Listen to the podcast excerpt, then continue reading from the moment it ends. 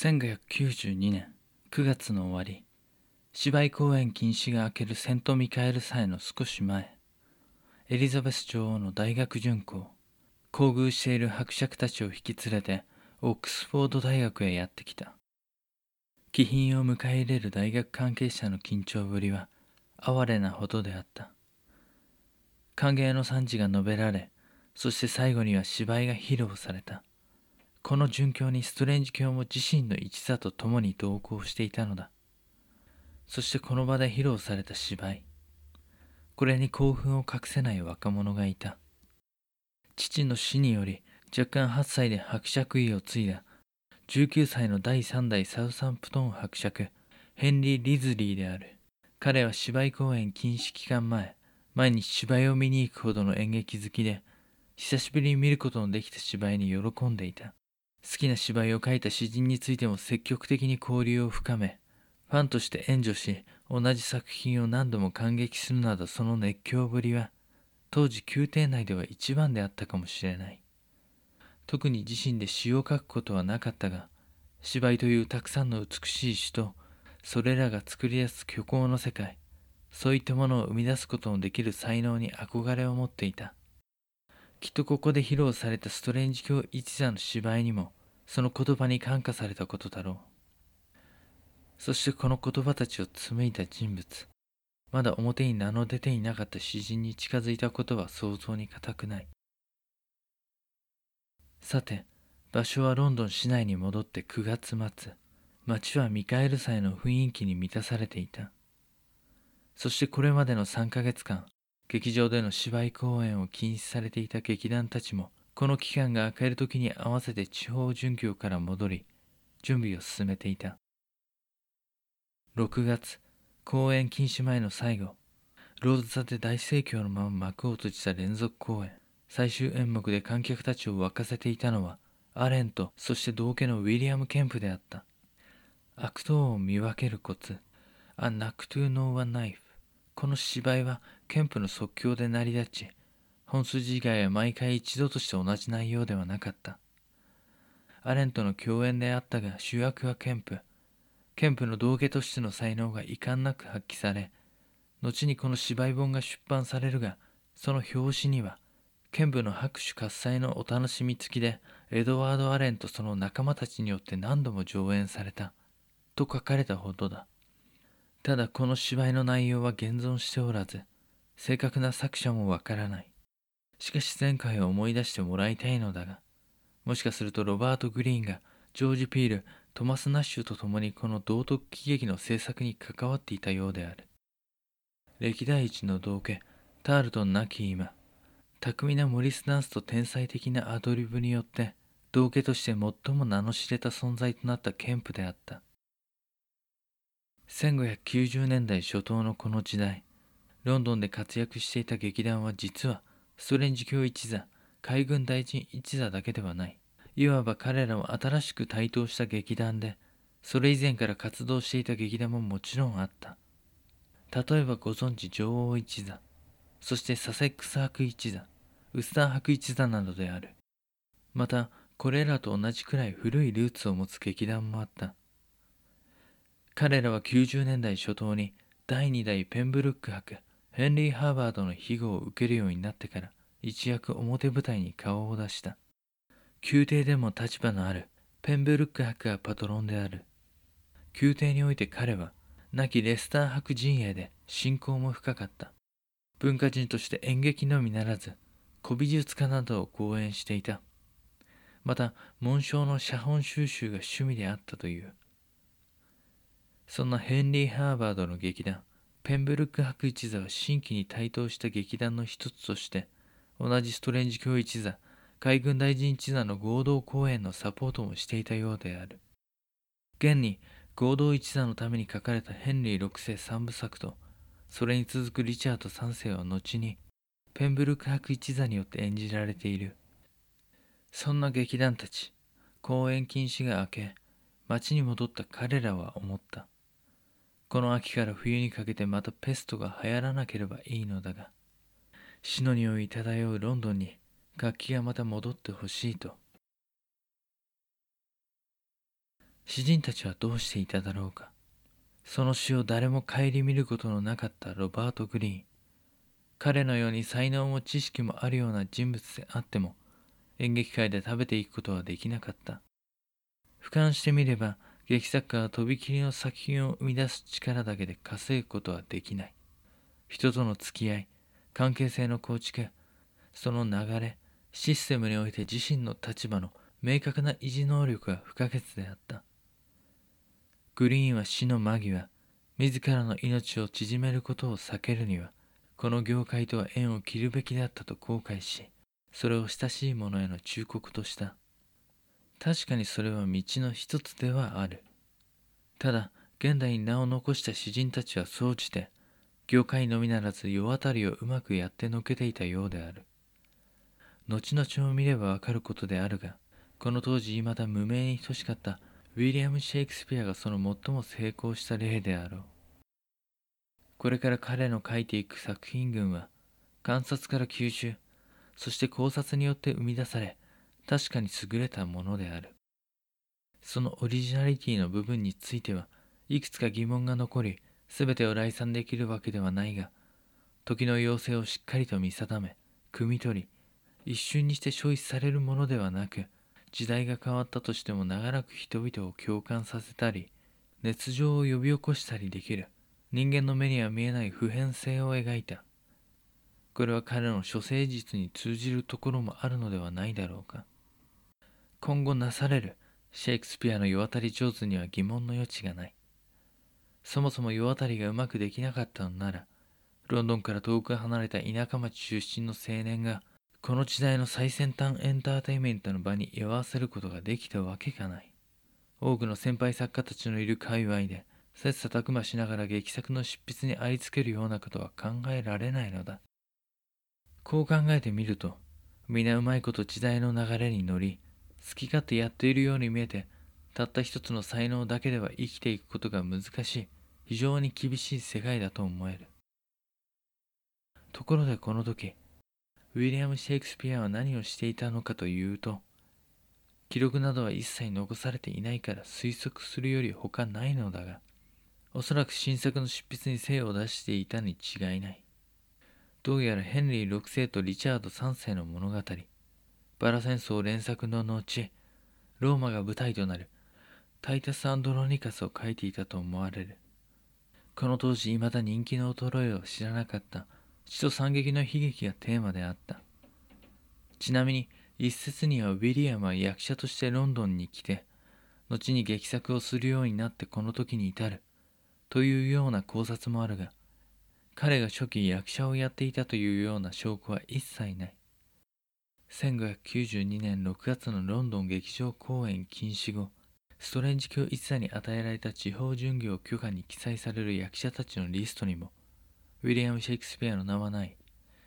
役者でもなければ、劇作詩人としての名も当時、関係者の一部を除いて全くの無名であったと考えられる。もちろんこれからに期待はされていただろうが、この時点では劇団やパトロンからの信頼は名を馳せた有名詩人たちの足元にも及ばなかったことだろう。ロバート・グリーンがイザク三門の知恵において名を伏せて批判している成り上がり者のカラスとは突如現れ、いい気になっている新人劇作家ウィリアム・シェイクスピアを示唆しているとの説が現代でも有力視されているが、これは全くの見当違いだということが、グリーンについての分析だけではなく、当時の状況を見てもわかる。グリーンから死のとこにおいても恨まれるほどの知名度があったわけでもなく、そもそもグリーンは演劇界のシステムや自身の作り出した作品に乗っかって莫大な金を稼ぐ者たちを憎んでいたのであって、グリーンの何かを奪ったわけでもないウィリアムにその理由すらないことは前回のお話を聞けばわかることだろう。はっきりと言えることは、この時点ではウィリアム・シェイクスピアの名がこの界隈で一番に浮かぶような存在ではなかったということは間違いないだろう。彼はただ有名作品を吸収し、その要素や言葉を拝借しては、パトロンや観客に受ける作品の新たな創造に没頭している段階に過ぎなかったのだ。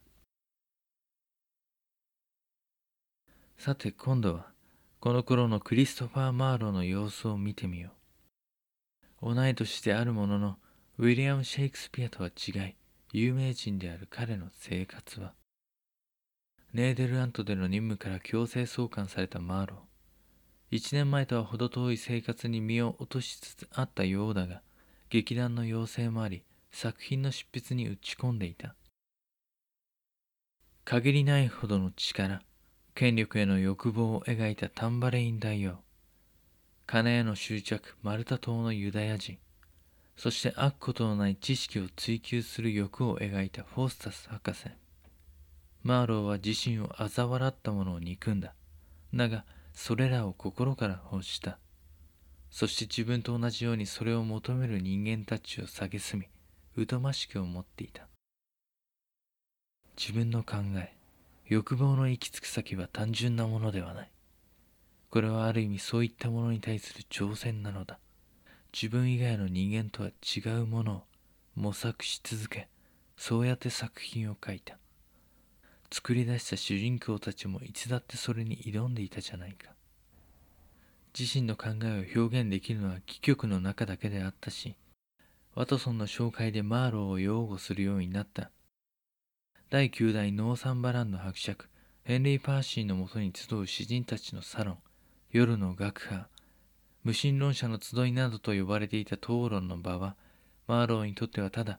そういったものが好きなパトロンたちを楽しませるものでしかなかったように思えた。マーローは疲れていた。欲を捨て去って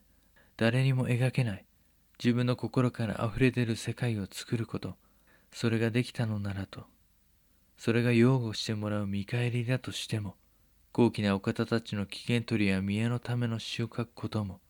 その場しのぎの戯曲を作ることもやめにしたいと考え始めていた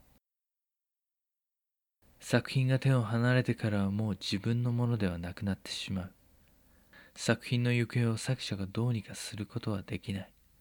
だから口を出すこともしなかった。金だって入るのは最初だけだったからだ。その後は擦り切れるまで消費される。例えば3年前に書いたマルタ島のユダヤ人は、はじめストレンジ教一座で披露された後、転売され、サセックサーク一座から女王一座へ、そしてローズ・ザ・ヘンズローとアレンの海軍大臣一座のもとへ落ち着いた。次の大きな作品が作れない中、ワトソンから体験談を聞かせてもらった過去パリで起こった惨劇を書いてはみたがどうだろうか少なからず人を楽しませることはできるだろうがこの中に自分はいなかった。結局これも同じようにあっという間に消費されるに違いない。どんな劇団が何度回したって芝居を目で見る。バカな観客に話の真意がわかるはずもない。描きたいものは何だろう。自身の問いかけに応じる声がどんどん聞こえなくなってきているように思う。そんなマーロはふと周りを見渡して気がついた。そうだシェイクスピアにかけるなら自分にも刺激がかけるはずと。こうなれば一気に書き切る。選ぶ題材はこれしかないだろう。エドワード2世だ。